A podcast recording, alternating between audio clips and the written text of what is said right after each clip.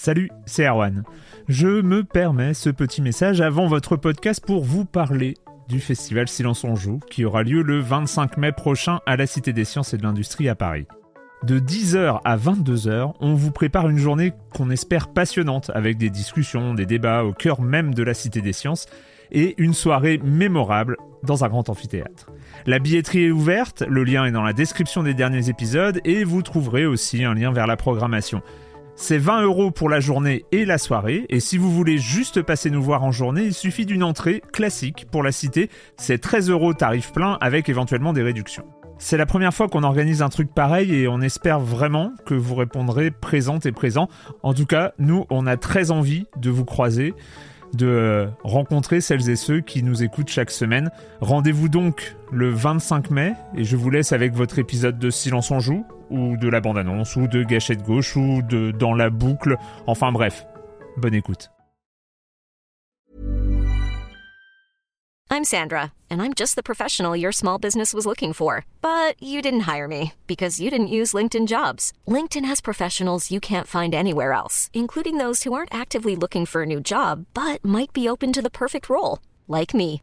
In a given month, over 70% of LinkedIn users don't visit other leading job sites. So if you're not looking on LinkedIn, you'll miss out on great candidates like Sandra. Start hiring professionals like a professional. Post your free job on linkedin.com/achieve slash achieve today. Silence en joueur, Juan Cario, bonjour.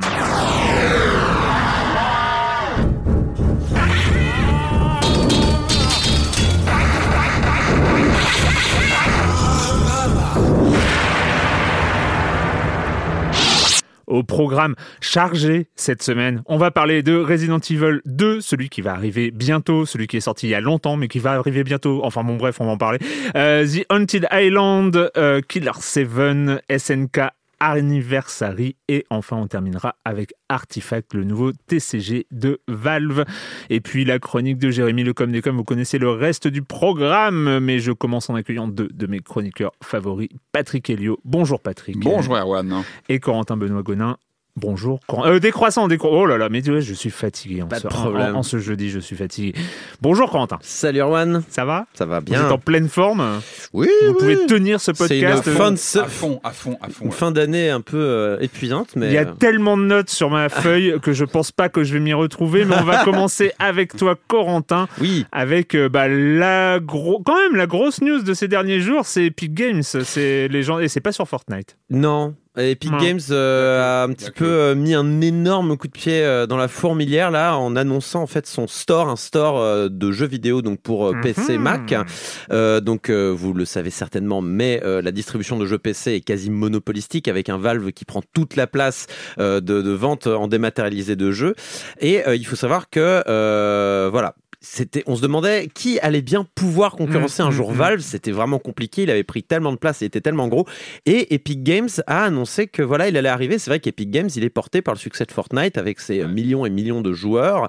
Et surtout, il est arrivé avec sa communication en disant bon, eh ben Steam, il fait du euh, 30% pour les euh, pour euh, nous, euh, le store, et euh, 70% pour les développeurs. Ça a changé. On va en parler rapidement. Euh, eh ben nous, on, a, on dit que ce sera 12% pour nous et 88% pour les développeurs. Ce qui est quand même beaucoup plus favorable euh, aux développeurs. Et même si vous utilisez C'est ça. c'est ça. Unreal Le- Engine. je pense que c'est le, c'est le, le, le, le coup de, le coup de finale. Eh ben, on vous fait tournes. pas payer les frais euh, pour. Unreal Engine. Euh, ce qui donc euh, Unreal Engine, il est gratuit 5%. ouais. et au bout d'un certain chiffre d'affaires, on vous prend euh, ouais 5%. Mm. Donc c'est énorme. Enfin, c'est vraiment très très très très euh, développeur friendly. Oui. Techniquement, ils avaient déjà un client sur PC Epic. euh, Oui, bien sûr. Bah, et celui- du coup, c'est le même. Enfin, ça va être une évolution de celui-là qui va s'ouvrir donc aux productions Ce serait tierces. bête de pas en Je profiter. pense qu'ils vont le. Bah, voilà, à la, le- à la manière de, Steam qui a commencé Ouais. à l'époque Half-Life. Half-Life 2. ouais. Ouais, c'est ça. Et du coup, euh, c'est c'est quelque chose. enfin, C'est vraiment un deal très intéressant euh, parce qu'en plus Unreal, c'est quand même le, le moteur utilisé, notamment, enfin toutes les grosses productions, enfin une bonne partie des grosses productions utilisent euh, l'Unreal Engine. Grosso modo, t'as Unreal Unreal, Unity, c'est les deux moteurs les Mm, plus mm, populaires. Euh, et donc voilà. Et alors ça, ça fait suite à des annonces qu'on avait trouvées bizarres dans la semaine de Steam, qui a euh, annoncé qu'ils changeaient aussi leur, euh, leur, euh, leur modèle de distribution en disant bon bah à partir de maintenant, on fait plus du 30-70 au-delà d'un certain chiffre d'affaires. Euh, au-delà d'un certain chiffre d'affaires, au-delà de 10 millions de dollars, c'est 25% pour l'éditeur, et au-delà de 50 millions de dollars, c'est c'est 20, euh, c'est pardon, c'est 25% pour Valve, et au bout de, de 50 millions de dollars, c'est 20% pour Valve. Et on se demandait, tiens, mais pourquoi ils font ça ils, ils- De quoi ils ont peur Pourquoi ils ont peur que les gros éditeurs se barrent Parce que ça, ces mesures-là, ça concerne les gros éditeurs. Bien sûr. Les indés, ils font pas autant de chiffre d'affaires. Et, Et euh, les indés ont besoin de la, de, de- de- des clients euh, de, Steam, donc ils vont pas Oui. se barrer de Steam. Par contre, les gros, les euh, gros, eux, euh, ça, progressent va, beaucoup, ouais. ça- C'est ça ça. va être dur. Qui utilisent les moteurs. euh, Eh ben, ceci explique cela. C'est-à-dire que ce- ces annonces-là, c'était sûrement parce qu'ils ont eu vent que bah, Epic allait faire une annonce cette semaine concernant un, un, Mm, mm.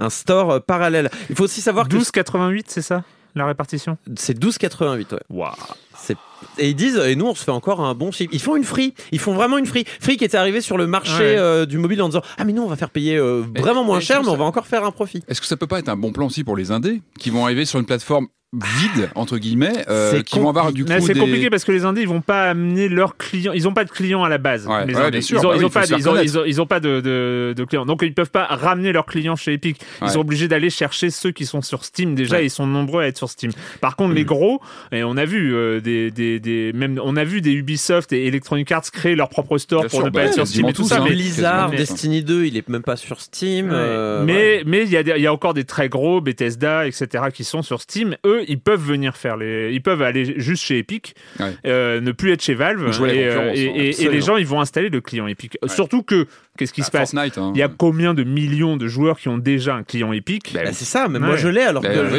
je- on- on jamais joué à Fortnite. ouais. Ouais. Bah oui. Ouais, voilà, c'est ça. Et il faut savoir aussi que les indés, ils sont colères parce que déjà, ils ont vu cette nouvelle répartition, donc euh, euh, progressivement plus favorable dès que tu as Ouais. beaucoup de chiffre d'affaires. Et ils disent, oh, on est un peu les dindons de la farce dans cette histoire. Et en plus de ça, Steam a changé son algorithme récemment, ce qui fait que les jeux ne sont pas montrés de la même manière sur la page d'accueil de Steam et les indés sont encore euh, sont, sont relayés dans les bas-fonds de Steam et ils ont tous euh, constaté une baisse drastique des visites sur leur page magasin. Yes. Donc là, ils sont vraiment vénères. Euh, ils, sa- ils savent pas trop comment réagir. Ils sont coincés, les pauvres indépendants. Alors oui, ils pourraient aller chez, euh, évidemment, ils pourraient aller chez Epic, mais euh, aller, euh, euh, comment dire, essuyer les plâtres euh, sur ce nouveau store. Alors Mais ils vont sait- aller chez Epic on va voir comment ils ça se vont passe. aller de toute façon il n'y a pas il y a pas d'exclus euh, En tout ouais. cas, en tout cas, bon, Epic aura quand même fort à faire parce qu'il y a quand même encore 100 millions d'utilisateurs euh, sur euh, quotidien sur Steam, Mm, mm. euh, avec je sais plus 20 millions connectés en, en permanence sur le sur le sur le sur le client. Donc c'est vraiment énorme.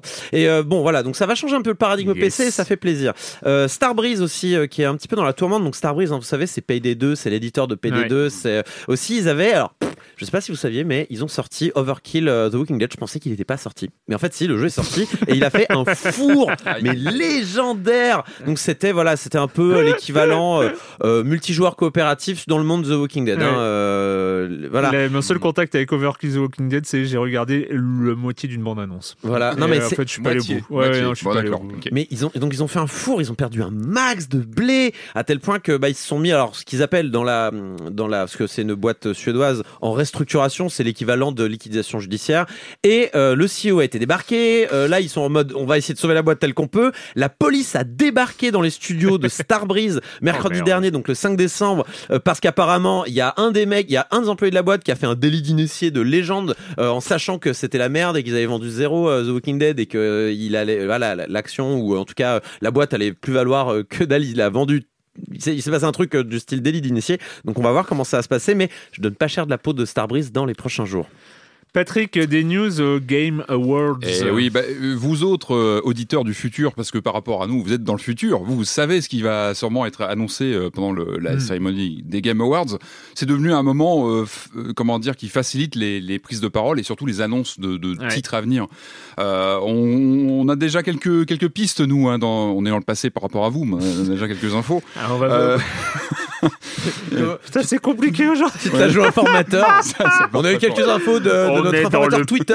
On est dans le passé. On vous parle du passé. Voilà, vous êtes dans le futur. Vous êtes dans le futur. Euh, non, on a appris qu'il y aurait l'annonce d'un nouveau Far Cry qui a été. Ouais. Il y a un teaser euh, assez court qui, qui, qui, qui dévoile quelques petites infos comme euh, un comment dire un environnement post-apocalyptique a priori. Donc ça pourrait tout à fait être un, un épisode qui se situerait dans l'environnement du 5 en fait, euh, avec donc voilà une continuité euh, de cette notion de fin du monde euh, qui, qui, qui, qui est un petit peu là dans, dans le 5. Moi je suis ravi Far Cry, j'aime bien. Moi, je joue toujours au 5. Je, je- je- en fait je joue pas mal en ce moment à la, la partie arcade où il y a des, des créations de joueurs, il y a des, il y a des, voilà, il y a des types vraiment qui donnent tout, il y a vraiment des trucs de géniaux, des, des, des niveaux western, etc. Donc voilà, c'est un jeu moi, que, que, que je pratique toujours et une série moi, que je que j'aime bien.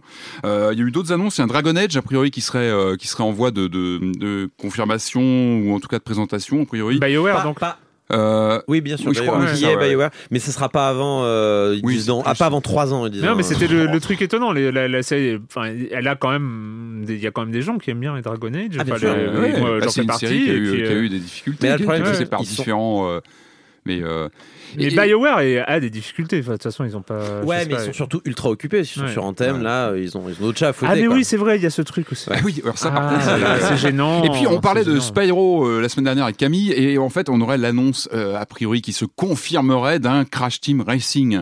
Euh, alors ça c'était la- un jeu qui a une très bonne cote hein, euh, chez les joueurs de Il y l'époque. a, il y a une, euh, il y a une vraie- fanbase. Une ouais. vraie communauté de, qui adore ce jeu, qui était une, comment dire une- un équivalent de Mario Kart sur PlayStation avec toutes les voilà, toutes les figures de, de Crash et tout son univers.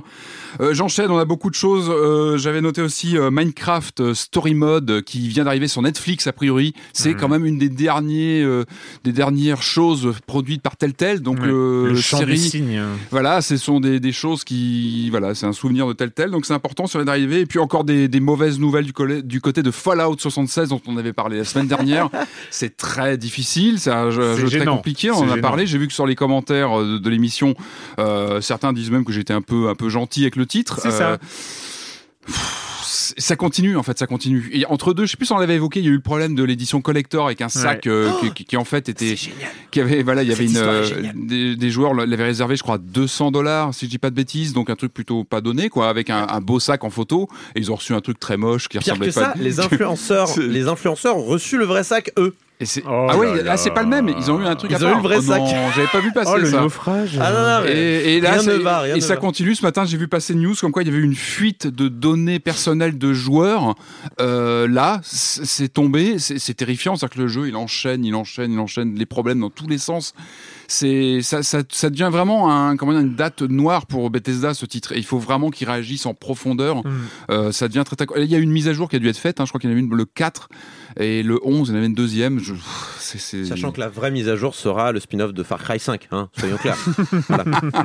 ça, va- ça- voilà, c'est très très très très compliqué. Et euh, dernière annonce sur euh, Fire, Firewatch. Quand même. Oui, qui arrive euh, après le 17 décembre, un jeu qu'on évidemment on- sur bien. Switch, Ouais. oui sur Switch, hein, c'est Voilà. important de le signaler. Un jeu qu'on vous recommande. Et là aussi, c'est aussi une survivance de, de Telltale quelque part, hein, des gens de Telltale Ouais, sont des anciens, sûr, donc l'esprit euh, l'esprit Telltale survit sous d'autres formes, sous d'autres manières, mais Attends, voilà. euh, tu peux partir en rando, jouer un jeu de rando, c'est oui, génial. c'est génial.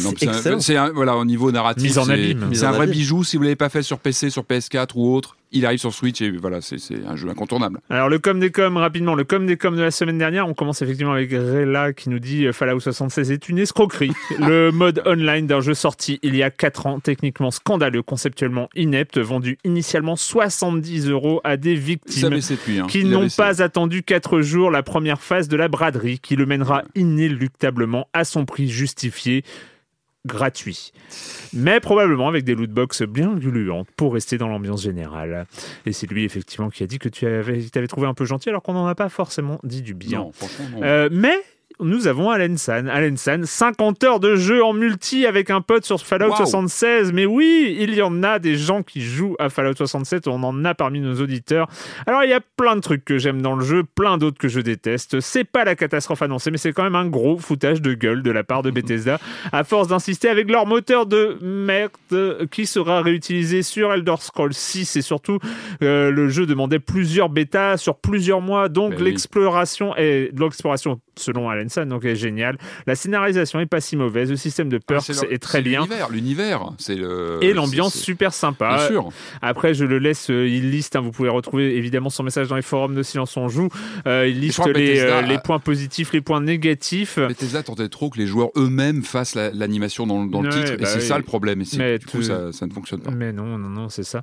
Il finit par la vraie question que je me pose, c'est qu'est-ce que le fiasco de Fallout 76 va générer chez Bethesda Soit on va le laisser mourir, avoir une, Non, et avoir une pas, image de faut- marque non. pourrie, euh, continuer sur ce qui était prévu et il y aura une image, voilà, un problème aussi d'image de marque et faire leur No Man's Sky et vraiment bosser Oui, dessus. parce qu'a priori, No Man's Sky, il a vraiment progressé. Donc, il y a- il y, a aussi des histoires de jeux comme ça qui évoluent.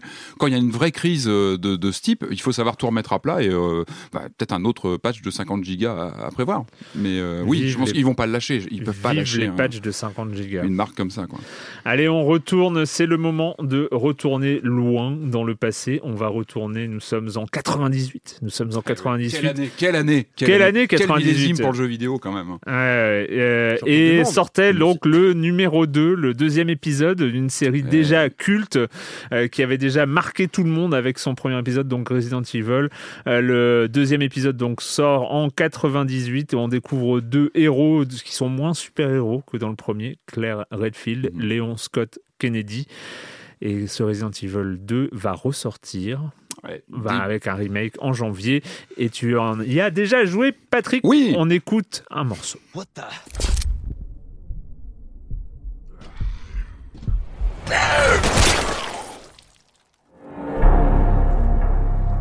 Is anyone here? Jesus.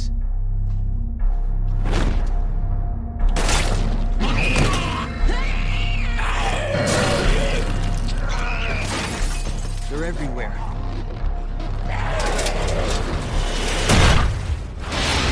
I'm giving you an order, rookie.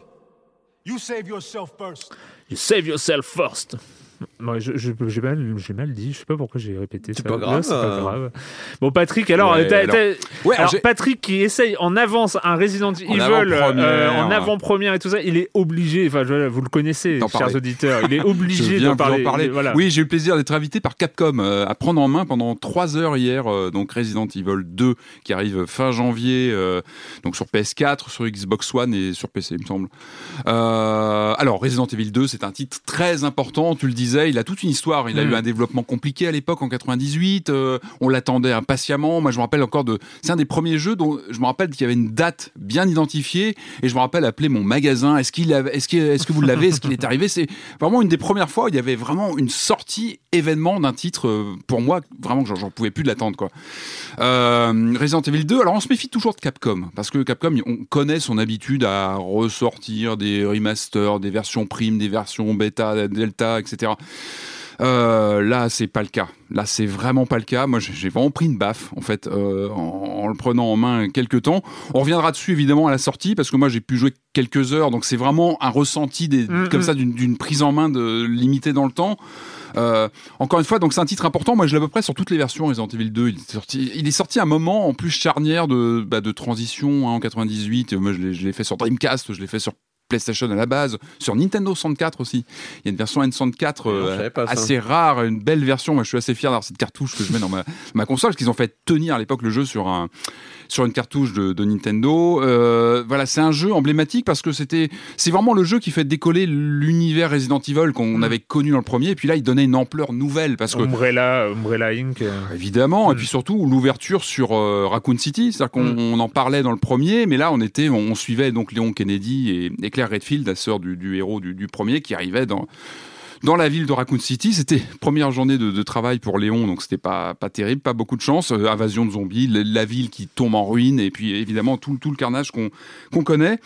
Euh, alors oui, mais je craignais un petit peu un côté remaster de, de Resident Evil 2. On a eu des très belles choses. hein. Il faut se rappeler qu'on avait eu les remasters du, du premier Mais oui. Resident Evil qui était magnifique sur GameCube, euh, le Zero aussi, qui avait après été ressorti sur PlayStation 4 et, et compagnie.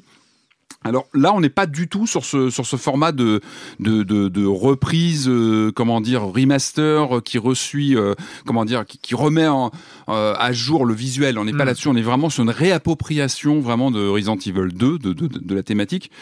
Euh, moi, franchement, après quelques heures de, de jeu, je peux pas tout vous dire. hein. Je me suis engagé à, à garder certaines choses secrètes. Il y a des choses que je peux pas vous dire et ça ça ça que- Scandale parce qu'il y a vraiment des choses, non, non, il y a vraiment des choses moi qui m'ont qui m'ont marqué en quelques heures. Où on en reparlera évidemment euh, lorsqu'on fera le test, euh, la chronique du jeu complète. Mais il y a vraiment des choses que j'ai trouvé très réussies en termes de de, de choix. euh, sur des personnages, des choses qui sont vraiment moi qui m'ont marqué. Euh, alors moi pour moi ce qui est vraiment intéressant c'est Resident Evil pour moi c'est vraiment aujourd'hui la série quand on la regarde elle est elle est un peu divisée en plusieurs branches. hein. Il y a les, les jeux euh, comme je le disais les, les remasters euh, qui, qui suivent vraiment même la, la mise en scène originale de l'époque avec ce- cette vue troisième personne un peu raide, un petit peu rigide. Et puis on a le côté euh, plus actionneur euh, qui, qui vraiment été qui est, qui est né avec Resident Evil 4, le 5, euh, le 6 qui partait vraiment sur une dynamique d'action pure et dure où c'est Mm. vraiment du, du jeu d'action avec un- une réussite euh, vraiment au niveau des sensations mais qui, qui n'avait plus forcément ce, ce- ce- ce- cet aspect narratif qu'on peut aimer dans les premiers Resident Evil où on avait vraiment des, des atmosphères, des énigmes, des choses beaucoup plus euh, beaucoup plus oui plus portées sur l'action aventure en, en- en bonne et due Et forme. puis euh, le, le, le 7 qui était un truc d'ambiance 7, alors le 7, absolument incroyable. quand Il même. avait une ambiance de fou. Pour moi, je le mets un petit peu à part parce Oui. que il s'écartait un petit peu de l'ADN euh, pur et dur de Resident Evil. Il, il était passionnant aussi pour ça, c'est qu'il il creusait vraiment une nouvelle dynamique, euh, une nouvelle forme d'horreur aussi, une nouvelle forme de mise en scène avec Mm. cette vue subjective qui en plus sur en VR prenait une, une, une puissance incroyable. Là, ce que je trouve vraiment vraiment intéressant que ce Resident Evil 2, c'est qu'il creuse en fait une notion de fusion pour moi. C'est vraiment un titre fusion qui qui prend, qui adopte le côté troisième personne qu'on a depuis Resident Evil 4, 5, Mhm. 6, euh, donc plutôt dynamique, plutôt, euh, plutôt, euh, voilà, avec une, comment dire, une exploration libre en troisième personne, tout en gardant, en réintégrant un côté action-aventure qui est vraiment propre euh, aux origines de la de la série. Donc, euh, pour moi, c'est c'est- c'est- c'est peut-être le premier épisode qui revient vraiment à une sorte de, de, de mix comme ça entre qui, qui, qui abrite à la fois donc euh, la vue à la troisième personne, plutôt action, Donc on est et en plus même temps, on, on est plus en caméra fixe. non, on est en troisième personne. ce qui fait que parce que Resident Evil 2 pour ceux qui, qui s'en souviennent sûr, quand même. était. euh, La, la- la caméra fixe du survival horror de l'époque, C'était le fixe. hors-champ. C'était le hors-champ. hors-champ, donc On c'était la peur du bruit, du qu'est-ce qui euh, se passe là bah, où la caméra ça, ne hein. voit Il y a pas. toujours ça. Je vais pas trop vous en dire, mais il y a aussi la peur du bruit. C'est Ouais. très très bien mis en scène dans le passage que j'ai fait. Il se passe des choses qui sont parfois pas dans notre champ de vision, mais Mm. qu'on entend. Et Ouais. ce soit un râle de zombie ou des pas euh, d'un personnage qui se rapproche, et c'est vraiment stressant. Et, et pour moi, vraiment, euh, moi qui apprécie la série, je trouve que en fait, on, on pouvait s'attendre à un remaster, donc un- quelque chose de commercial qui rebondit sur un Resident Evil 2 qui a 20 ans. Bon, c'est facile, on, on prend un, on, le remet un petit peu à jour et on profite un peu de la nostalgie. Pour moi, non. Je pense que on, on pouvait craindre un, comment dire, un, un titre euh, pas anecdotique mais commercial. Moi, je pense pour ce que j'ai vu, je pense qu'on va être devant un épisode majeur de la série parce qu'il va être vraiment, il va être à la fusion entre le, le côté troisième personne et le côté action aventure. Et moi, enfin, c'est ce que j'ai vu. Moi, ça m'a vraiment, euh, vraiment plu. Reste un point, c'est que je, je n'arrive pas à vraiment comprendre pourquoi ne pas faire un nouveau Resident Evil. Enfin. Après, je, je comprends, il y a la nostalgie et tout ça, mais si on prend tout, on change tout et tout ça, pourquoi ne pas raconter bah, c'est- une nouvelle histoire? Pourquoi ne pas faire avancer la saga? Pourquoi euh, Il y, a- y y toujours ce côté. Je pense que ça va on- être justement le fil sur lequel va jouer ce jeu. Et je pense que euh, moi, ce que j'en ai vu, c'est plutôt prometteur. C'est que je pense qu'il va reprendre pour les fans euh, plein de choses du 2 qui nous ont vraiment marqué à l'époque, parce qu'encore une fois, c'était un titre emblématique. Mais il va aussi apporter pas mal de choses en termes de, de narration, en termes de personnages. Il y a plein de nouveautés Mhm. en fait qui vont, je pense, venir enrichir la, la narration.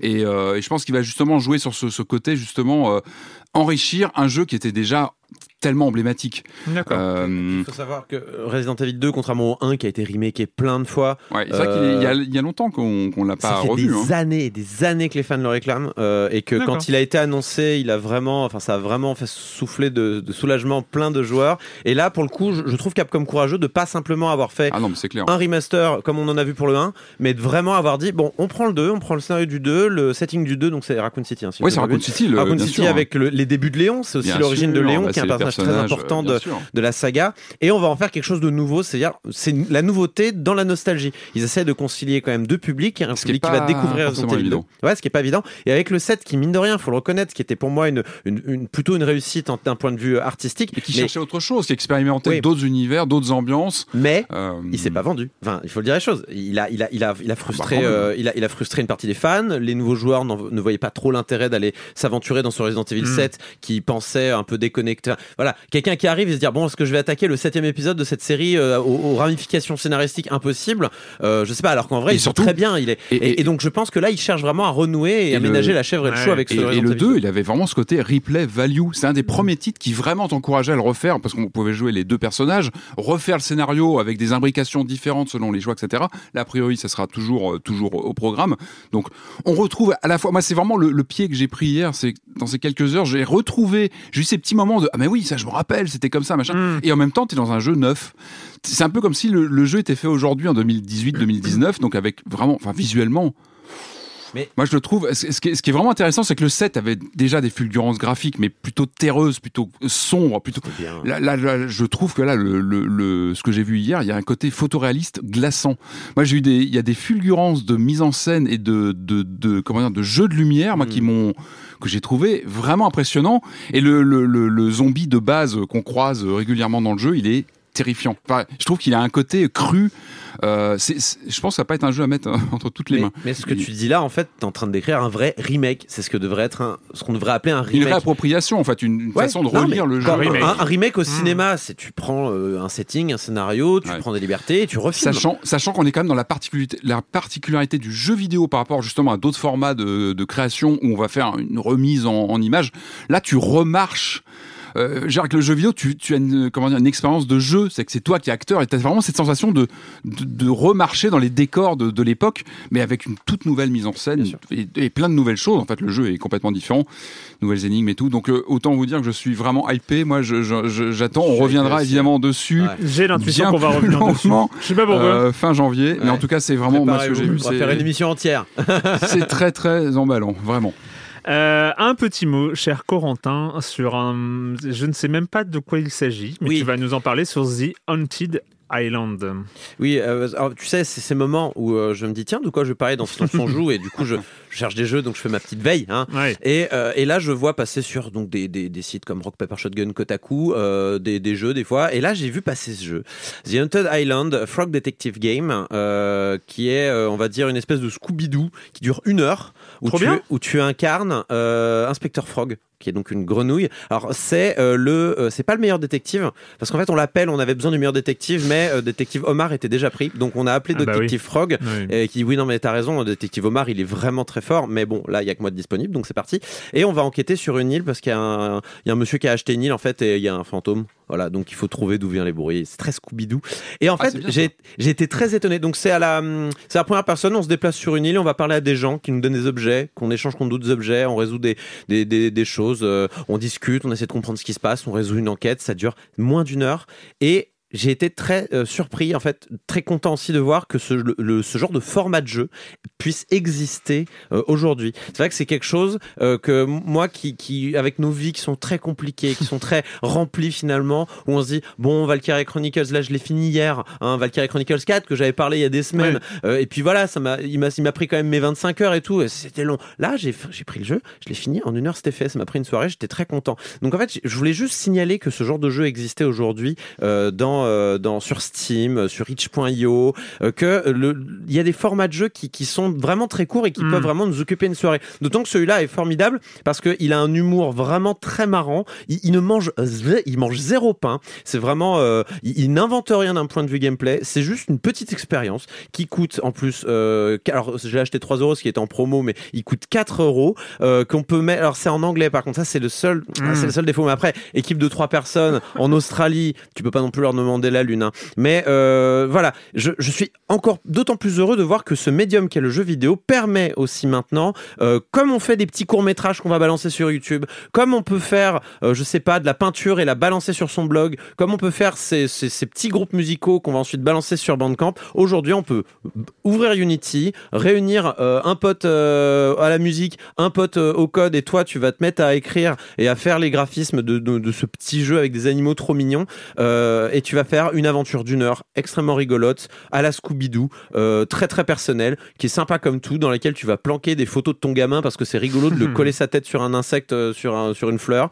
Et euh, voilà. Donc, si vous êtes intéressé et si, si ce genre de petites expériences narratives débiles qui mangent pas de pain, encore une fois, hein, ça pisse pas très loin, mais c'est très très rigolo. Ça s'appelle The Haunted Island, The Frog Detective Game. Ça- C'est par Grace Bruxner celle qui a conçu la, la chose, euh, on va dire, euh, sur l'aspect euh, euh, design, écriture. Et euh, moi, ce que j'adorerais, puisque ça s'appelle The Haunted Island, virgule, a Frog Detective Game, c'est qu'elle en sorte régulièrement et que je puisse balancer mes, mes 3 à 4 euros à chaque fois et que je sais que je vais avoir une aventure du deuxième meilleur détective, faut pas déconner.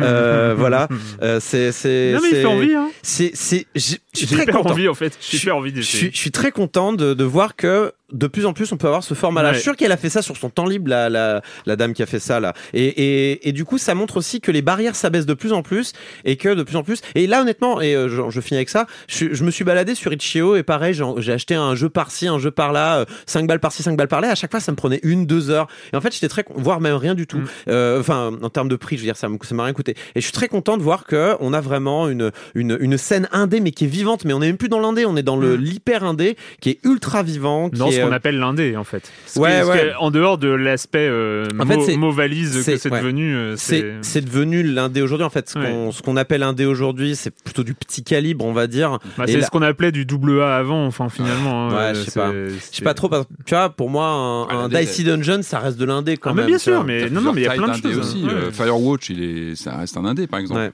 Et voilà. Mais voilà, je suis content qu'on vive quand même dans ce monde. Alors, ok, il y a beaucoup de développeurs qui, qui n'arrivent pas à vivre de leur art, mais en même temps, on a quand même une des scènes, on n'a jamais eu une scène aussi foisonnante de jeux vidéo et, les joueurs sont les premiers euh, gagnants dans cette histoire. Après, Ouais, il c'est faudrait trouver un moyen pour que tous les développeurs puissent euh, être bien rémunérés. Ça, c'est une autre histoire. Hein, C'est le moment d'accueillir Jérémy Gletskin et sa chronique jeux vidéo, sa douzième chronique. Il est là toutes les semaines et ça nous fait bien plaisir. Salut Jérémy. Salut Erwan Comme il commence un peu à faire froid, on va parler cette semaine de Snow Time, où les joueurs incarnent des héros envoyés par leur village pour cueillir des fruits, des espèces de pommes de pin, et surtout pour faire en sorte que les autres héros des autres villages n'y arrivent pas avant eux. Au centre de la table, il y a un plateau qui représente un grand arbre enneigé, découpé en 7 sections, 7 étages, 7 niveaux. Chaque joueur reçoit un set de cartes de 1 à 7 de sa couleur. Oui, je sais, ça fait beaucoup de 7. Il reçoit aussi 3 cartes spéciales avec des pouvoirs spéciaux. Dans Snow Time, on peut marquer des points de trois manières différentes. La première, lors des combats, quand on fait tomber ses adversaires de l'arbre. La seconde, en ramassant des fruits. La troisième, le joueur positionné le plus bas dans l'arbre à la fin d'un tour reçoit de la mana. Le tour fonctionne de la manière suivante. On lancera 2 dés pour placer aléatoirement deux fruits dans deux étages de 1 à 6 de l'arbre. Chaque joueur choisit une de ses cartes, numérotée de 1 à 7, ou une de ses trois cartes spéciales dont deux sont à usage unique. La troisième vous permettra de récupérer des cartes que vous avez perdues lors des tours précédents. Les joueurs auront donc le plus souvent une carte de 1 à 7 devant eux, qu'ils dévoileront simultanément. Ce qui annoncera donc à quel niveau de l'arbre chaque héros viendra s'accrocher. Et c'est là que ça bataille. On va résoudre tous les étages en partant du plus haut, le septième. Si un héros est accroché tout seul au septième, il n'y a pas de problème, il reste là. Par contre, s'ils sont plusieurs, ils se battent, ils tombent tous les deux, chacun obtenant un point pour avoir fait tomber un adversaire. Quand un héros se retrouve tout seul à un étage, il fait tomber tous ceux qui sont à l'étage immédiatement en dessous de lui. Il marquera donc un point pour chaque chute d'adversaire. Et ainsi de suite, on résout les combats jusqu'au premier niveau. Les joueurs se retrouvant forcément seuls à des étages où se trouvent des fruits peuvent les cueillir. Puis on attribuera un point supplémentaire à celui qui se trouvera le plus bas dans l'arbre. Le but du jeu sera donc de deviner l'intention de ses adversaires, d'anticiper les cartes posées, de marquer un maximum de points et d'être aussi opportuniste que possible. Les illustrations sont très jolies, il y a une vraie patte. À mi-chemin entre euh, l'étrange Noël de Monsieur Jack et euh, Kung Fu Panda, si mi-chemin il y a. Le matériel est d'une très bonne qualité, très agréable, très beau, avec ses petits totems sculptés, ses couleurs froides et cette ambiance très particulière. Je rappelle le nom du jeu Snow Time par Frank Meyer, illustré par Nayad, de 3 à 5 joueurs pour des parties d'environ 30 minutes, annoncé à partir de 10 ans. C'est édité chez lui-même, un jeu qui ressemble vraiment à aucun autre et qui vous fera passer un très bon moment. Et moi je vous dis à bientôt pour parler de jeux complètement multiplateformes. Bye bye Ciao Jérémy, à la semaine prochaine. Et puis, bah, c'est quoi le lien hein C'est quoi le lien entre Resident Evil 2 et le jeu dont on va parler? Euh, Shinji Mikami peut-être Mais forcément, forcément, le premier les jeux, à... non pas le premier jeu de Suda 51, Non, non, non pas le premier jeu, mais le premier jeu à atteindre l'Occident. Euh, C'était en 2005 et il s'appelle bien sûr Killer 7.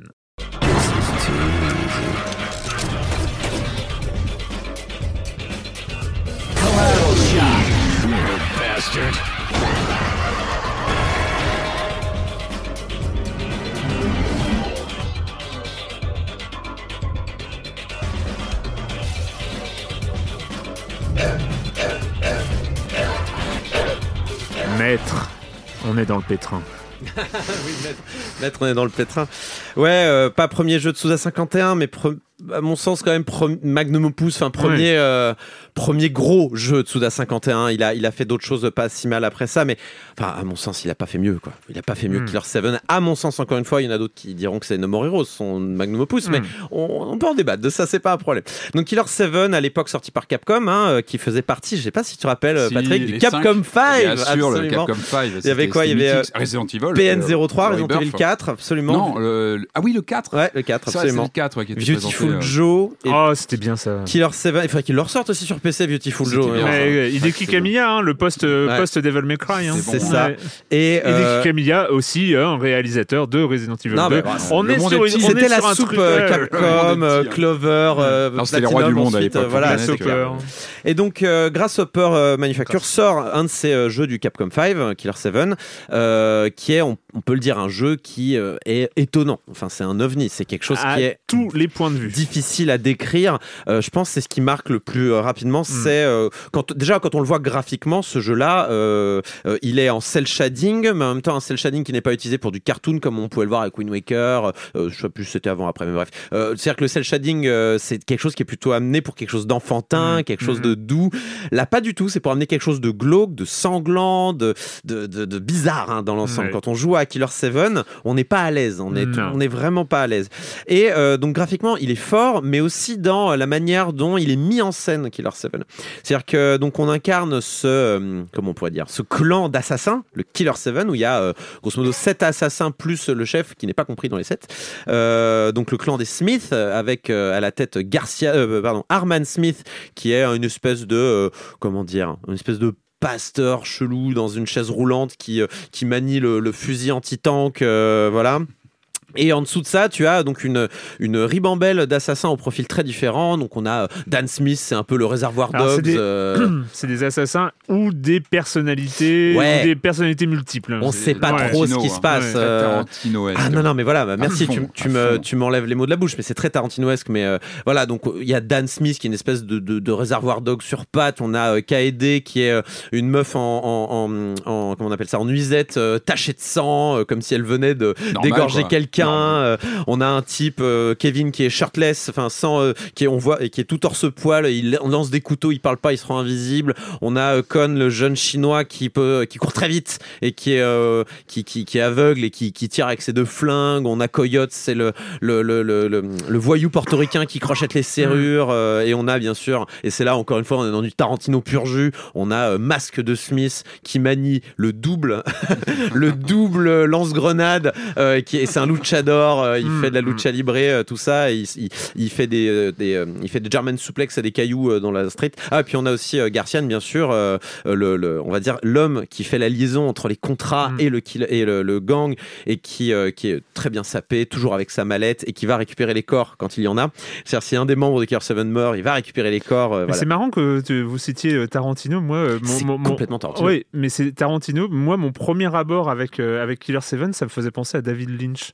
Il y a c'est un mélange. Ah, ouais, je suis d'accord. C'est, euh, C'est à mi-chemin. C'est à mi-chemin. je suis entièrement Ouais, d'accord. Sur les couleurs, sur le. Sur- Et, et, et sur son ce, ce- ce- ce truc très euh, Surréaliste. voilà très éthéré aussi. Bah, la enfin, room, rien ouais. que la room, Oui, voilà, c'est-à-dire, c'est- on se trimballe dans, dans- on on va alors donc euh, on va on va peut-être reprendre depuis le début quand même parce que ça fait partie du gameplay mais grosso modo c'est un rail shooter où on choisit là où on va grosso modo Mm. et on choisit son rythme c'est-à-dire que euh, votre personnage est loqué sur un sur un chemin et en appuyant sur une touche on avance et en appuyant sur une touche, on se retourne et on peut avancer dans l'autre sens. Et de temps en temps, on a des embranchements à choisir.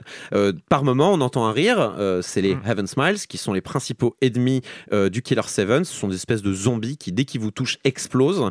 Et donc, dès qu'on entend un rire, ce qui, sous, ce qui sous-entend qu'il y a un Heaven Smile qui est dans le coin, on s'arrête, on appuie sur le- la touche en fait de viser et on passe à la première personne. Et, on doit, et là, c'est du pur shooter. On doit tirer sur les zombies. Les zombies ont un point faible. Le mieux, c'est de viser le point faible pour les faire exploser d'un seul coup et récupérer un maximum de sang qui va servir à diverses choses. Euh, mais bon, parfois, on est, un peu pris dans la panique et on tire un petit peu euh, au hasard. Enfin, on tire sur, euh, pas sur le point faible. Et donc, de temps en temps, on va croiser ces fameuses Arman's Room qui sont les moyens de monter les capacités de ces personnages ou alors sauvegarder. Hmm. Et là, et là, je te rejoins sur David Lynch. C'est-à-dire que ces Armad Room, en fait, c'est des portes un peu aléatoirement placées, euh, pas aléatoirement placées, mais c'est des portes au hasard dans les bâtiments ou même en plein désert, il va y avoir une cabine de toilette et on va rentrer dedans. Et en fait, ça sera la salle de Harman qui est en fait euh, la, qui est en fait le mobilhome de, de- de- d'un des personnages du jeu. Et en fait, on peut y accéder dans plein de portes. C'est un peu comme la euh, Red Room ou la, je crois que c'était la Red Room dans, dans, dans, dans Twin Peaks par exemple. C'est un peu l'équivalent. On pouvait y accéder aussi de différents endroits et qui était immuable, toujours la même, avec qui, qui obéissait à, à des règles bien particulières. Donc là, je suis absolument d'accord avec toi. Mais là, je vais plutôt rejoindre Patrick sur l'aspect Tarantino parce qu'on retrouve toute la thématique de Tarantino. Donc la violence euh, gratuite, stylisée, euh, ex- exacerbée et fascinante. Euh, le sang omniprésent euh, partout, les douches de sang à la japonaise. Pour moi, c'est le Kill Bill C'est vraiment. décomplexé, c'est complètement. ouais. C'est complètement décomplexé, mais c'est stylisé. On peut même pas être choqué par euh, cette Mm. violence tellement elle est, euh, elle est, Elle est pas réaliste. elle est pas réaliste. Ouais. On a, on a aussi des, des, des thématiques, voilà, la mafia, les complots gouvernementaux, le western. on a, voilà, la lucha libre, le film de yakuza. on a vraiment plein de C'est- C'est marrant thématiques. ce que tu me dis justement sur le, le rapport à la violence. Tu vois, je parlais de Resident Evil 2 Ouais. tout à l'heure qui justement va vers le C'est pour ça que je vous parlais des, des zombies qui sont très impressionnants parce qu'on a une qualité limite. euh, euh, on a l'impression de voir un film en, temps réel. Du coup, on n'a pas le même rapport forcément. Au... Là, c'est complètement l'opposé finalement. On Non. est sur quelque chose de Et- complètement euh, Alors, je- BD presque. Je pense, ouais, alors il y a. En fait, c'est- comme si Resident Evil essayait de s'approcher du cinéma par le jeu vidéo et si Killer 7 essayait de s'approcher du cinéma par éventuellement le comics. Ouais, c'est un, un bon point. voilà, le- le- en tout cas. le- Mais dans la mise en scène, euh, on est vraiment. On est vraiment dans du cinoche quoi. C'est euh, c'est donc déjà euh, à, la- à la- enfin moi je compare vraiment toujours ce jeu à Kill Bill tellement il y a, y a de points communs quoi. C'est-à-dire qu'il y a, il y a ces euh, il y a ces arcs, c'est-à-dire que dans Kill Bill pareil il y a des arcs, il y a l'arc western, l'arc yakuza, l'arc Mm. voilà. Et ben là c'est pareil, on a différents chapitres avec différentes ambiances. On va se retrouver dans alors pas au Japon mais dans l'équivalent d'un Japon. on va se retrouver dans, dans un dans un restaurant de sushi où voilà ça sera vraiment euh, tatami porte en papier. Il y a d'autres moments, on va se retrouver en plein désert texan et, euh, et, euh, et on sera, ça, ça sera pas les mêmes musiques, ça sera pas les mêmes cinématiques. C'est-à-dire que même euh, dans, dans les cinématiques utilisées, ce sera pas la même chose. C'est-à-dire que dans certains chapitres, on aura des cinématiques avec le moteur in-game du jeu. Euh, dans d'autres cinématiques, ils vont demander à un studio d'animation euh, de, de, d'animé japonais de nous le faire, comme dans Kill Bill où il y a des phases d'animation pareilles euh, avec le, c'est Orenishi, je crois, dans, dans Kill Bill. Euh, et du coup, euh, on a on a aussi les phases donc euh, dans Western où c'est un, c'est un autre style graphique avec beaucoup d'aplats noir et blanc. euh, c'est vraiment chouette.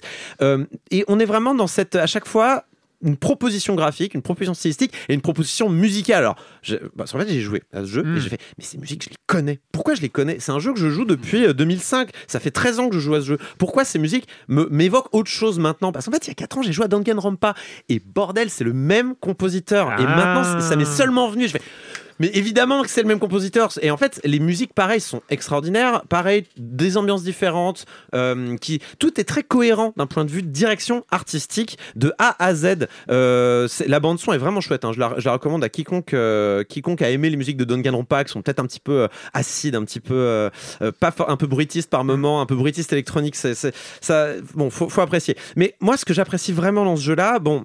Le scénario, on peut en reparler. Euh, sur le, sur le, le, il y a des twists qui sont bien amenés, notamment sur la fin du jeu où on t'explique des choses. Mais dans l'ensemble, on est sur le syndrome Metal Gear avec un scénario trop complexe pour qu'il te, Mm, il mm, touche mm, qui que ce soit.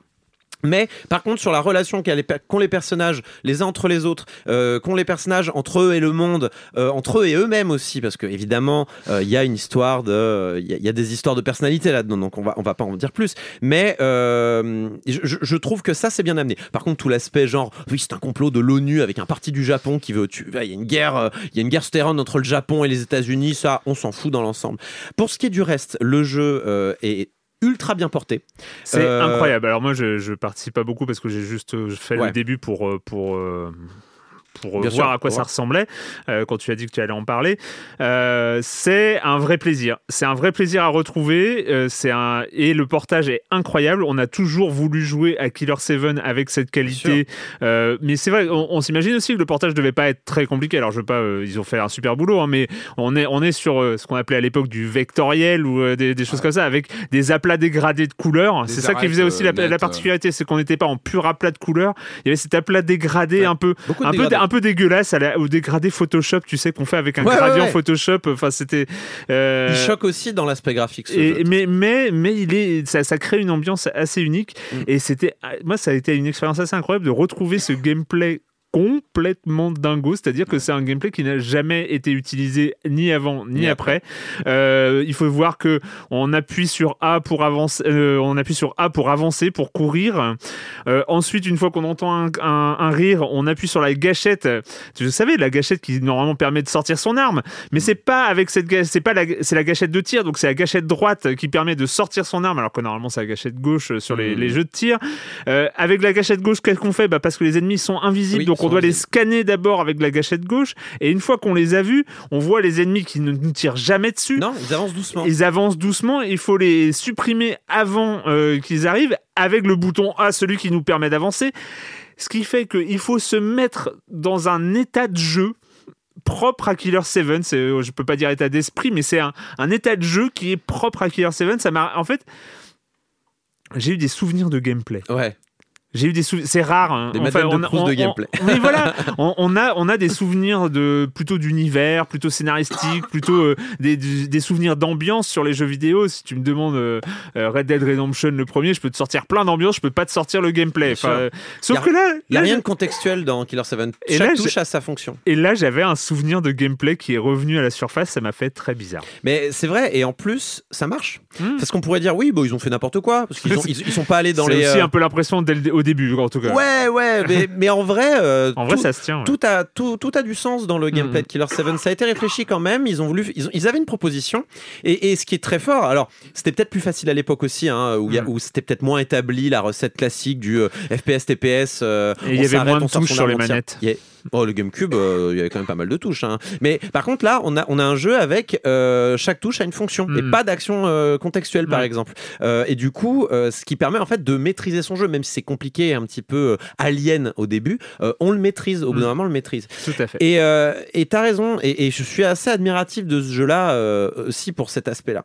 Donc. Pour ce qui est du portage, rapidement, et on finira là-dessus, donc le portage graphiquement est magnifique.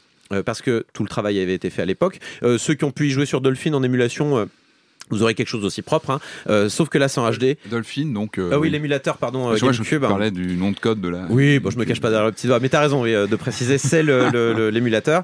Euh, avec euh, option 16 neuvième, ils ont mis du 16 neuvième quand même, ce qui n'était pas forcément évident. Est-ce que le jeu était oui. taillé 4 Bah non, tiers ouais, Il quatre était tiers. 4 Ouais, Et du coup, il a été re. Moi, je trouve qu'il passe très très bien en 16 9 Ouais, il passe très bien en 16 C'est 9 très agréable. Ils ont rien à retirer, ils l'ont juste. Tu peux même jouer en 4 recadré. tiers si tu veux, ils te proposent l'option. J'ai eu 2-3 bugs, mais je pense que ça va être fixé. Je suis allé sur les, les- la page de discussion Steam, ils avaient l'air d'être assez actifs pour Mm. corriger les bugs au fur et à mesure. Euh, localisé en français, ça c'est il faut le préciser. Yes. Enfin localisé, euh, sous-titré, traduit, euh, y compris euh, hard traduit euh, Mm. dans les les. Enfin il y, a- il y a des textes qui sont pas écrits, Mm. qui sont c'est des c'est des c'est du graphisme en fait, et c'est traduit. Là je vois qu'ils sont en train petit à petit de remplacer des des illustrations qu'il y a dans le jeu. Ils ont- sont en train de mettre des versions HD des illustrations. Si vous voulez l'OST, elle est disponible en FLAC dans le jeu. Euh, euh, si vous rajoutez quelques euros en FLAC. Ouais, en flac. Fichier flac. What the fuck? Bah, Très Ouais. bien, Non, vous pourrez l'écouter sur vos grosses enceintes, machin. Euh, alors après, est-ce que je le recommande? Bah, C'est compliqué. Est-ce que vous aimez le boulot de, de Suda 51 Si oui, pour moi, c'est son meilleur Ouais. jeu. Sinon... euh, Ouais, il est, il est assez 20 euros. Enfin, je sais pas. Je trouve Tu, le que mets- il y a, tu- il y a- il y a- tu- tu le mets au-dessus de No More Heroes et compagnie. En ce qui me concerne, oui, parce qu'il y a Je- une cohérence générale et je trouve qu'il y a peu de faux pas, ou en tout cas que chaque euh, choix qu'ils ont fait, même si ça nous plaît pas, il est justifié. Dans No More Heroes, par exemple, le monde ouvert, il n'était pas justifié. Mm. Tu vois, et pourtant Ah, c'était une grosse avec partie. justement. Enfin, Bah non, enfin le monde ouvert il servait à rien, il était tout vide et tout. Et d'ailleurs dans le 2 ils l'ont supprimé, preuve Mm. qu'ils se sont rendus compte qu'il servait à rien. Mais là dans, Suda- euh, dans ce, dans ce jeu-là, on sent que Capcom a donné du temps, des moyens et des inspirations à euh, Suda 51 pour faire un jeu qui lui ressemble et qui, euh, qui était on va dire fini de bout en bout. Et je trouve que vraiment c'est un grand jeu, c'est vraiment un grand jeu. Moi, à titre personnel, c'est vraiment un de mes jeux favoris de tous les temps. Euh, et mais je peux comprendre que il, il soit, il soit compliqué à Ouais. aborder pour plein de gens. Oui. Du coup, je Oui. vous conseille peut-être de regarder. euh, maintenant, on est en- quand même en 2018, euh, bientôt 2019, et ça fait plaisir de aller, de pouvoir aller sur Internet, voir des gens jouer, comprendre si ça nous fait plaisir ou pas, et surtout si vous êtes froussard, faites gaffe, il y a quand même des ambiances ultra malsaines. euh, Il y a du gore un peu. euh, Il y a, il y a Mm. bon, on peut vite être flippé, euh, surtout quand les zombies, genre on scanne, il est devant nous. Enfin voilà, on peut, on, ça peut, on peut avoir des petits sursauts de, de, de peur. Euh, et pour tout le reste, si vous êtes prêt à vivre une expérience un peu unique, je vous encourage à jouer avec Clear 7 Ça faisait tellement longtemps qu'on attendait qu'il soit porté ce jeu. C'est plaisir. Et il a bien clair. passé le, le temps en fait visuellement. Il- Merci, il le a cel bien shading, hein. encaissé. ouais. C'est exactement le même débat qu'on avait eu, euh, je sais pas si on l'avait eu ici, mais euh, sur Wind Waker HD, Oui. euh, qui avait extrêmement bien avec- vieilli. euh. Le cel shading pour ça, c'est formidable. Dessin animé, ouais. Alors c'est un anniversaire pour continuer. On l'aura fêté, hein, ce 40e anniversaire euh, SNK. On l'aura fêté. Celui donc de SNK.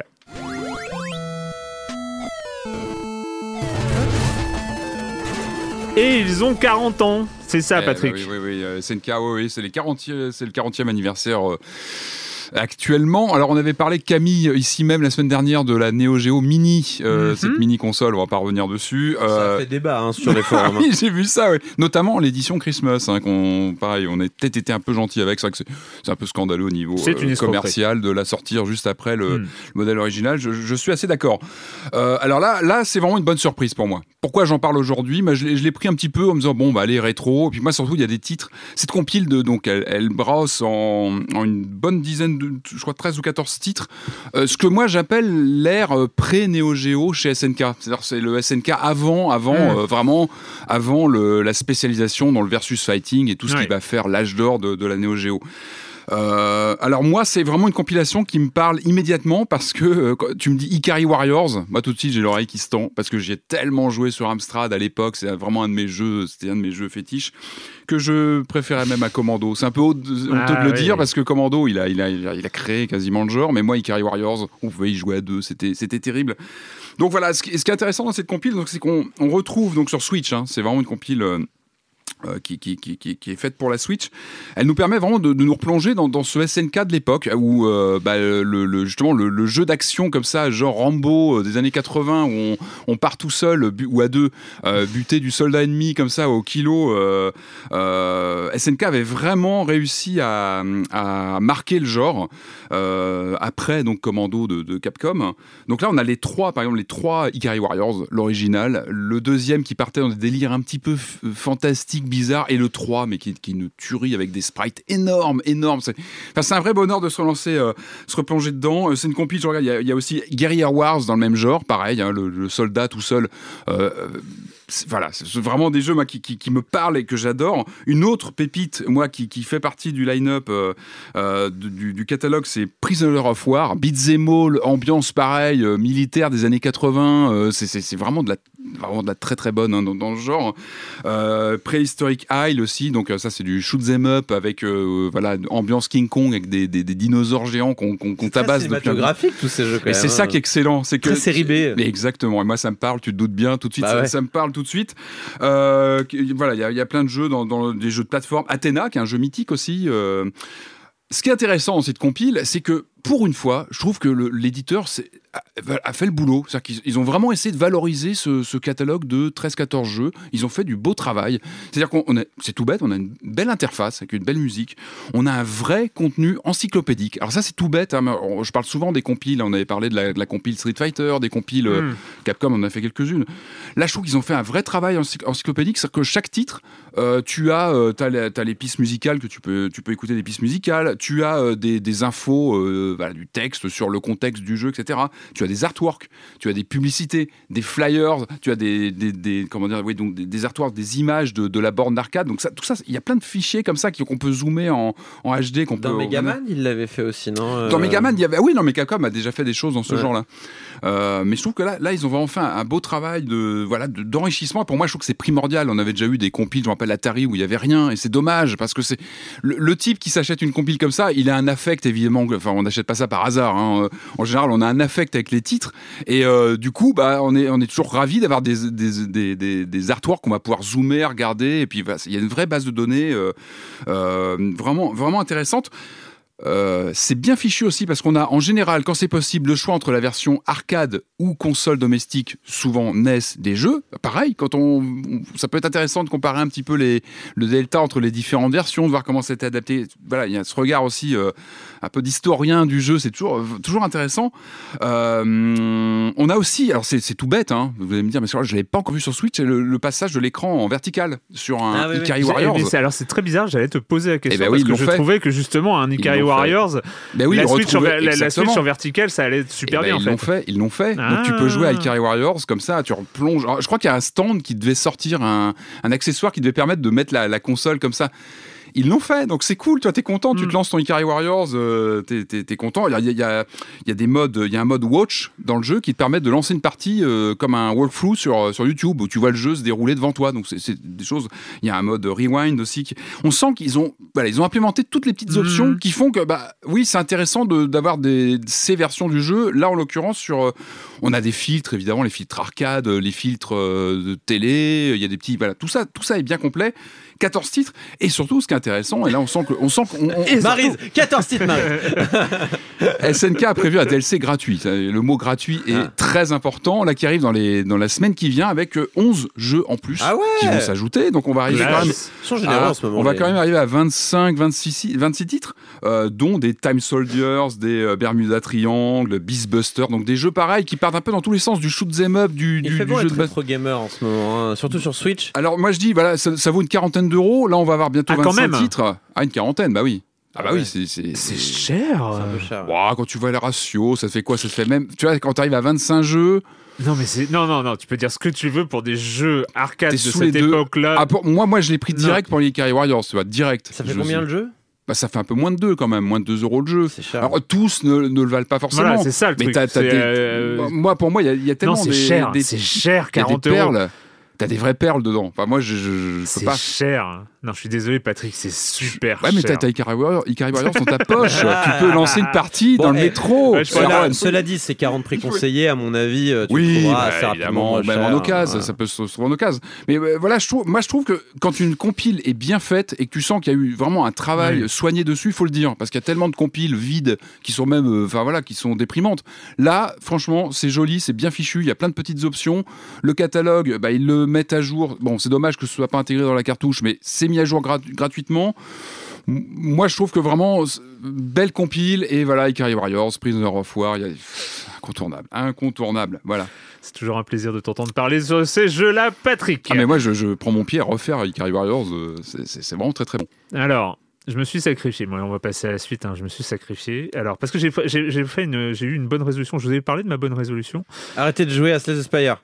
NBA non, Jam. arrête. non, arrêtez pas de le jouer. non c'était pas lié des Non. NBA ou... Bon, je- non, mais j'en prends des bonnes résolutions tout le temps. Mais ma, vra- ma vraie bonne résolution, c'est arrêter de jouer à des jeux qui demandent de revenir tous les jours pour ouvrir des trucs débiles. Ah ouais, c'est chaud ça. Ouais. Ouais. Mais non, mais euh, j'avais quand même. Donc cette Euh. année, l'année, l'année, l'année 2018, c'est quand même l'année où j'ai arrêté. J'ai arrêté Hearthstone. Hearththone, Ah, c'est ça. Hearthstone ouais. récompense, euh, récompense C'est pas triste quand tu lances un jeu sans avoir envie que tu le lances juste pour débloquer des trucs. Mais c'est parce que je me suis rendu compte de ça. Ouais, je me suis rendu triste, compte. hein. ouais, je me suis rendu C'est plus compte du jeu vidéo Ouais, ça. que- non, Alors je me non, suis, j'ai pas encore totalement décroché. hein. Je joue encore à Clash Royale. Il y a même un clan euh, silence en Clash. Bref. D'accord. Euh, mais, mais, mais, mais, mais, non, non, mais bon, j'assume, c'est rigolo, c'est un bon jeu. Euh, mais je, voilà, je me, suis promis de ne plus jamais euh, ouvrir, euh, me lancer sérieusement dans ce genre. Mais bon, Valve, Valve qui sort un TCG, hein, donc euh, card collector game, Trading tra- card game, tra- ça. trading card game. Euh, c'est quoi C'est mais et c'est un genre qui est quand même voilà assez installé. On a quand même des gros acteurs, hein, évidemment avec Hearthstone, donc qui tient un peu la, la barque sur euh, et puis Magic, euh, The Gathering, hein, qui essaye de revenir par sur- avec un jeu assez, Oui, assez la- ambitieux Pour la 36e fois. pour la 36e fois. Mais il y a, y a- y a des acteurs, mais Valve, c'est pas n'importe qui. Va- Valve qui arrive face à Blizzard, c'est toujours quelque chose qui est, intéressant, surtout sur des jeux qui sont destinés à truster les premières places de, euh, de Twitch. euh, Enfin voilà, c'est c'est quand même quelque chose. Valve qui se lance, qui se lance dans son TCG. Alors, c'est quoi Artefact? Bon, déjà, on écoute.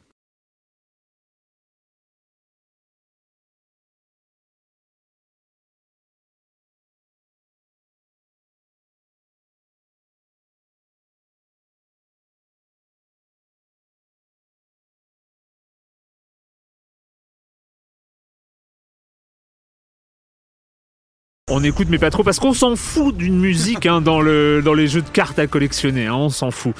Euh, c'est quoi Artifact? Eh ben, c'est compliqué. Alors, je me suis dit, mais comment je vais expliquer Artifact dans Silence on joue? Eh ben, dites-vous bien, dites-vous bien que j'ai fait quoi? J'ai pris la notice Wikipédia, qui est très bien faite. Très je, bien.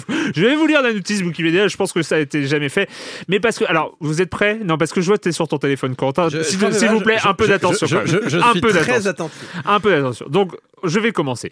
Donc, chaque deck se, compose de 5 héros et d'un minimum de 40 cartes. Plus de 40 héros et de 280 cartes seront disponibles, sont disponibles dès le lancement du jeu. Chaque carte dispose de sa propre rareté, bronze, argent ou or, et de sa propre couleur, rouge, vert, noir ou bleu. Pour jouer une carte, le joueur doit avoir un héros de la couleur correspondante dans sa zone. Oui, parce que, alors ça, je, ils le disent pas dans Wikipédia, mais il y a trois zones, on y reviendra. Chaque zone, chaque zone bénéficie également d'une réserve de mana propre qui peut être utilisée pour jouer des cartes dont la valeur augmente d'un point de mana chaque manche. Les zones, pas les cartes. Euh, il existe également des objets qui peuvent être équipés par les héros et utilisés dans n'importe quelle zone. Une fois que les deux joueurs ont joué leurs cartes, les héros et les cryptides, oui, les cryptides, des créatures plus faibles qui ne peuvent pas être contrôlées, attaquent et ceux qui se trouvent devant eux, y compris la tour si aucune unité ne les bloque.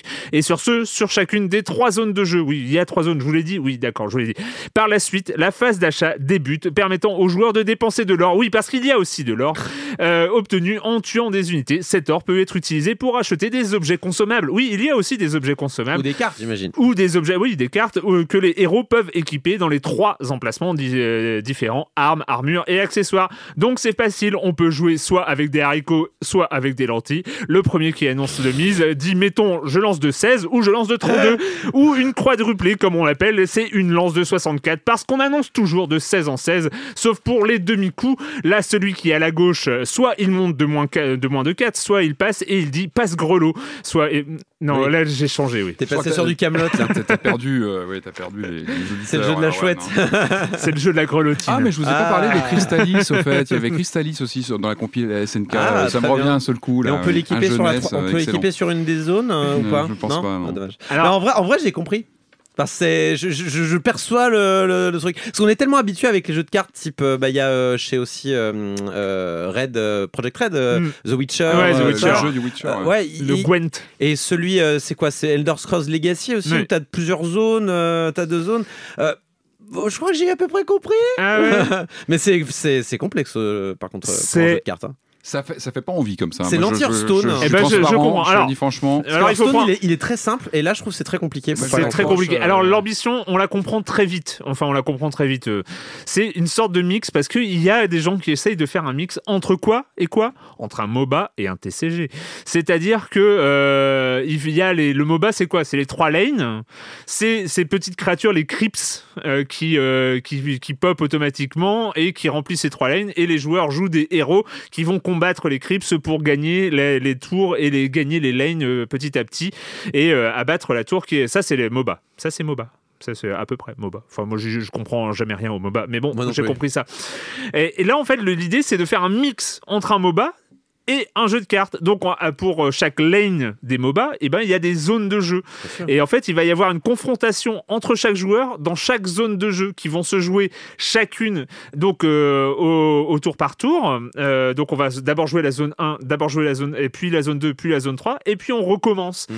Et, Et si tu gagnes deux zones, t'as gagné après. et si tu gagnes deux tours, t'as gagné. Mais si tu gagnes une tour, et ben, et si tu lui, euh, une tour, ça a 40 points de vie. Et ben, si tu gagnes une tour, apparaît un machin qui a 80 points de vie et tu peux continuer à attaquer la même tour. Mm. Et si là, si tu euh, abats définitivement une des tours, enfin une des zones, euh, t'as gagné le match.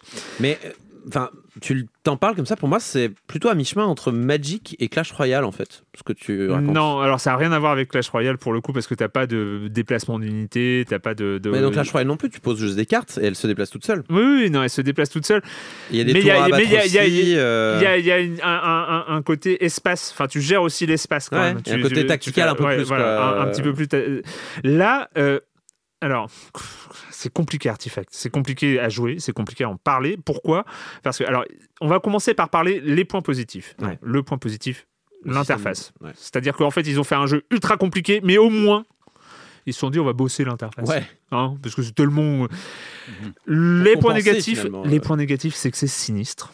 D'une part, c'est sinistre parce que, alors, autant Hearthstone, on peut avoir. euh, voilà, un jeu de cartes, c'est quand même, on pose des cartes, quoi. C'est dans, le genre, euh, on va dire, potentialité de génération de fun, on est relativement limité dans un jeu de cartes. hein. On pose des cartes. Donc, euh, dans la, voilà. Peut-être le fun se fait dans la construction. mais euh, Hearthstone, ils arrivaient justement en termes de rythme. C'est un jeu qui peut se jouer rapidement. C'est un jeu avec des belles animations, avec des cartes marrantes, avec et puis voilà, euh, easy, easy to play, euh, difficult to master entre guillemets quoi. Euh, C'est il y, a- il y a un côté hyper accessible de, de Hearthstone qui rend le truc euh, convivial. hmm. Là, c'est sinistre. C'est sinistre. C'est tu ne t'amuses pas dans une partie de Artifact. Tu réfléchis, tu essayes de comprendre ce qui se passe, tu essayes d'anticiper les trucs, tu ne t'amuses pas. C'est sinistre. Euh, c'est beaucoup, beaucoup, beaucoup trop compliqué. C'est euh, y a euh, quand je comme je vous l'ai dit, le nombre de d'indicateurs différents qu'il y a dans une partie. Donc il y a trois zones. Il y a des améliorations, donc des cartes qui. Alors il y a euh, donc euh, trois. On, on va Il y a faire le deux currencies déjà, c'est mort. T'as mana Voilà. plus gold, c'est fini. T'as mana plus gold, euh, plus euh, t'as euh, des slots de partout, donc t'as des héros à poser, des types de cartes à poser, t'en as 12 milliards, t'as des héros, t'as des sorts, t'as des améliorations, t'as des objets, t'as des objets qui vont faire des, des effets, t'as des objets qui vont s'équiper sur les héros. Les gold, tu vas les gagner si tu tues des creeps adverses, si tu tues des héros adverses que tu vas pouvoir dépenser à la fin des trois tours. Les, chaque tour en soi, donc il y a trois zones. Qui, le- chaque tour se définit, en- se, se- se passe dans. Il faut jouer les trois zones. Et chaque zone, bah, c'est du tour par tour. Donc tu joues une carte, mais si tu fais rien, tu attends que l'autre il joue une carte. Et si l'autre il a joué une carte, ça va être re à toi de jouer. Mhm. Et donc euh, c'est le tour ne s'arrête que quand les deux joueurs ne jouent rien. Donc euh, il y a. En fait, tu as l'impression qu'il y a potentiellement une profondeur, elle doit être là, elle doit être là. Je pense que les gens de Valve, ils ont bossé la profondeur de leur jeu. Sauf qu'il y a un moment, il faut aussi penser à une profondeur de jeu, il faut des plongeurs. Ouais. Il faut des gens qui aillent chercher la profondeur. Et le problème, c'est que à aucun moment, si tu veux, Personne va aller briser la glace, quoi, en fait. Euh, personne va aller jusque-là. Pour vous dire, Hearthstone, euh, quand on commence à jouer à Hearthstone, on découvre, on fait le tutoriel, on fait, commence à, à- à- à- à créer ses propres decks, à, machin. Et puis à un moment, on se dit, ah, ce serait cool si euh, j'apprenais à, découvrir comment les vrais joueurs jouent et tout. Et là, on va sur Twitch ou sur YouTube ou sur, euh, des, ou sur des sites spécialisés. Mais il y a, on a déjà découvert le jeu. Là, tu lances Artifact, ton premier réflexe, c'est d'aller sur Twitch. Ouais. Tu dis, je ne peux pas, Ah ouais. je ne peux pas tout seul comprendre comment ça marche. hmm. Et Donc, le on jeu va- te, te prend pas par la main, quoi. Il te alors, laisse, euh, et tu fais deux, trois, deux, deux parties euh, d'entraînement avec, motivé, avec des decks déjà construits, etc. Euh, donc tu comprends un peu le principe, mais, tu dis- mais une fois que tu as fini tes deux parties d'entraînement, tu dis mais tu, tu ouvres tes 10 boosters. Alors oui, parce que donc on, nous sommes sur un free-to-play payant. Euh, c'est à 17 euros le jeu, euh, qui en fait Bah, il est pas free-to-play, hein. Bah non, il est pas, pas et- free-to-play. oui, Et premium, le, le- euh, le mécanisme, c'est un, un mécanisme free to, free to play. Euh, donc, mais il faut payer 17 euros. C'est le Ouais. prix des 10 boosters, grosso modo, que tu. Que, que Mais il y a des trucs positifs dedans ou cela, ce que t'en dis, c'est. Non. D'accord, ok. Non, non, non, mais j'y ai joué parce qu'il fallait que pour en dire euh, d'une manière assez certaine du mal, c'était, c'était, c'était compliqué. Euh, Il y a des choses complètement aberrantes. Euh, Les, cartes, par exemple, sont pas destructibles. C'est-à-dire le principe aussi d'un jeu de cartes à collectionner, c'est qu'à un moment, bah, tu vas détruire des cartes pour créer de la poussière pour pouvoir crafter des cartes, d'autres cartes. Là, non. En fait, les cartes, tu peux les vendre Ouais. contre des euros sur le store. Ah bah oui, oui c'est- c'est c'est logique. Ça va, c'est logique dans l'univers Valve en fait. Et tu peux en acheter d'autres. Enfin, Ouais, c'est, ouais, ouais. on, on- on est sur des, un système. Sachant C'est que. malsain quoi. Ça- alors, sachant que c'est malsain, mais ils ont, a priori, il y a une sorte de, de, de- de faiblesse là dans, dans le système d'échange. Il est tellement complexe que là, Valve, ils ont mis en une sorte de système d'échange infini. Euh, ce qui fait que pour l'instant, c'est un free-to-play payant euh, parce que pour acheter un booster, le booster il est à 1,50€ quand même, quoi. il est hyper cher. Mais alors, tu commences avec 5 tickets qui vont te permettre, les tickets, de faire des combats euh, avec des drafts, donc dans les, les- Ouais, les- et tu, et jeux tu de gardes cartes. les cartes après? Et en fait, il y a un système où tu peux garder les cartes et ensuite après tu peux obtenir des tickets en, re- en refilant contre 20 cartes, n'importe lesquelles en fait, les commons. quoi. Ce qui fait qu'a priori, tu as assez vite, sauf si tu merdes vraiment tous tes drafts et tu, tu fais zéro victoire, tu as assez vite un- une sorte de cycle infini qui se crée euh, où Un tu peux. vertueux de récupération de Sauf cartes. que, en fait, le seul problème, c'est que le vrai sacrifice, c'est le temps de jeu. Hmm. C'est-à-dire que en fait, le temps de jeu est tellement sinistre et, et- et glauque à la fin. T'as tu- peut-être autre chose à faire de ta vie en ah, fait. mais voilà, t'as autre Ouais, chose à faire c'est la que, question de, que- dramatique, que, de, euh, qui- que de jouer qui- à Artifact pour gagner des, des tickets d'entrée au futur draft qui te permettront d'avoir des Bah non, en cartes. fait. Voilà, non. Non. non. Et, et- et le jeu est sorti ou est-ce qu'il est en early access pour l'instant Non, il est sorti, il, a été en, il est en bêta depuis début 2018. Donc euh, il a Ouais. été en bêta fermée et Mais euh, viens là il est. faire euh, du Carry Warriors, Arwan, tu Non, vois, on s'amuse, oui, on s'éclate. Ah non, mais alors là pour le coup, je, n'y retournerai pas. T'allumes ta Switch, tu fais une partie vite fait, puis voilà, t'es t'es bien, t'es content. Mais c'est. En fait, alors ce qui, ce qui est. Ce qui est impressionnant, j'a- j'arrive pas à Tu te fais comprendre. du mal, là, tu te non, fais du mal. non, non, mais j'ai- en fait, ce qui est la, la question qui est vraiment à se poser, c'est c'est quand même Valve. C'est pas rien Valve. Ouais. C'est c'est pas n'importe qui quoi qui, qui se lance dans, dans le TCG et avoir créé un Pas truc. d'expérience dans le TCG non plus. Mais hein. ouais, mais euh, ouais, mais sauf qu'avoir créé un truc comme ça de toute Sans pièce. Aussi- qui tape aussi à côté, enfin aussi loin des joueurs, parce que c'est ça, ça tape loin des joueurs. Enfin, je veux dire, il suffit quand même de regarder Hearthstone pour comprendre que euh, il faut qu'un jeu de cartes à collectionner soit hyper accessible, qu'on comprenne vite de quoi il s'agit. Et, et là, ils ont pas fait ça. Pour moi, la limite à pas dépasser aujourd'hui, c'est Magic. Magic, tu- aujourd'hui, on sortirait Magic ou un équivalent. Déjà, pour ouais, moi, c'est trop compliqué Ouais, pour Magic. ouais. La- Les notions de pile et tout, elles sont super hein, d'un point de vue game design. Euh, moi, moi j'apprécie beaucoup, ça donne des matchs très intéressants à haut niveau.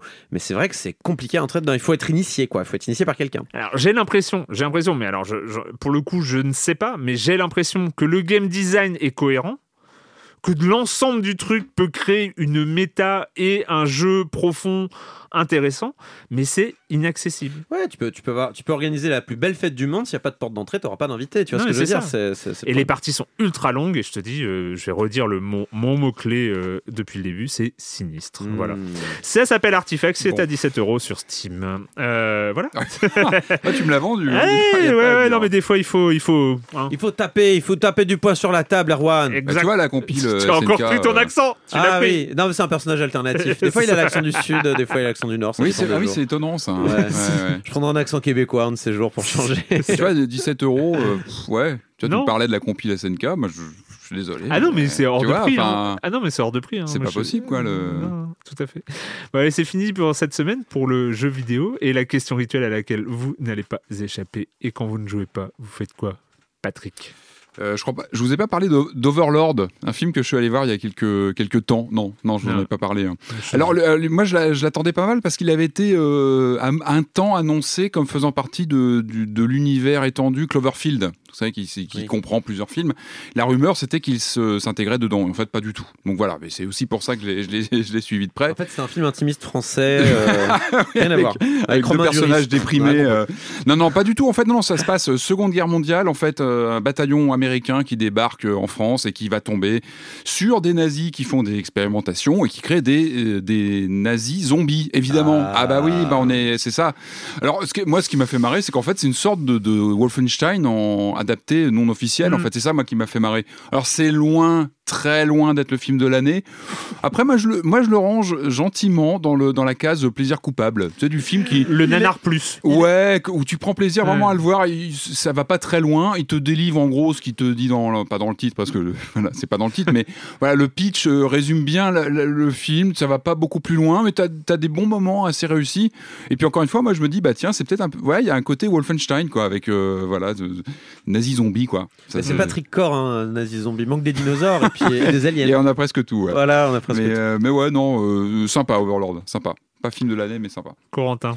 Alors comme pour DDDDD la dernière fois, j'ai peut-être dû déjà parler de ça, mais bon comme ça sort euh, sur des mois et des mois, et les... bon bah j'en parle parce que c'est ce que je fais actuellement. Mais voilà, je, je continue de lire Minuscule euh, de Takuto Kashiki. Euh, c'est un seinen, donc un manga plutôt pour les jeunes adultes, euh, et c'est de la tranche de vie. Donc en fait on suit le quotidien de deux Lilliputiens, on va dire, euh, Akume et Mikoshi, et qui vivent des palpitantes aventures comme waouh, euh, j'ai besoin de faire une confiture pour la foire du coin, ou alors hum, je, on, on a un voyage en train et on va lire tout un chapitre sur le voyage en train. Euh, tiens, j'ai envie d'acheter un café euh, au wagon bar. Viens, oh, je peux ouvrir la fenêtre, mais est-ce que je vais déranger mes voisins?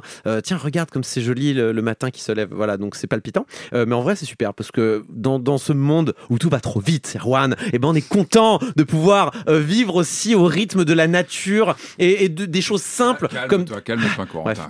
donc comme des Je le vois tartines. s'agiter, hein, vous le voyez Voilà. pas, mais il s'agite, il est, il est pas bien là. Alors, l'avantage de minuscule, c'est que, comme son nom l'indique, ça se passe avec des personnages minuscules, donc dans des décors immenses. Donc, en fait, chaque chose prend vraiment des dimensions énormes et les décors sont merveilleusement bien faits.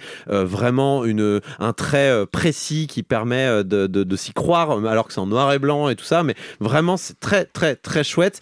Euh, on a cinq tomes en France, le cinquième vient de sortir. Euh, le- il y en a six au Japon, je sais pas quand la suite sortira. C'est édité chez Comicu. Je recommande à tous ceux qui veulent souffler un peu et juste euh, savourer euh, au travers euh, des aventures calmes d'une bonne tartine de confiture en papier.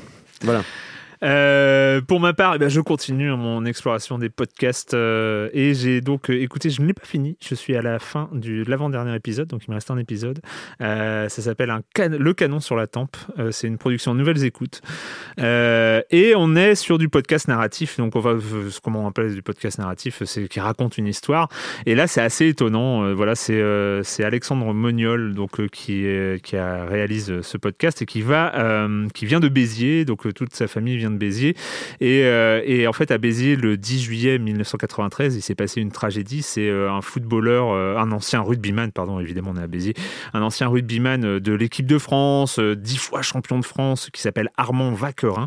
Eh bien, il, est, il est mort. Il est mort le 10 juillet 1993. euh, et ce qui se raconte, c'était dans, un, dans un bar. Et il aurait joué à la roulette russe.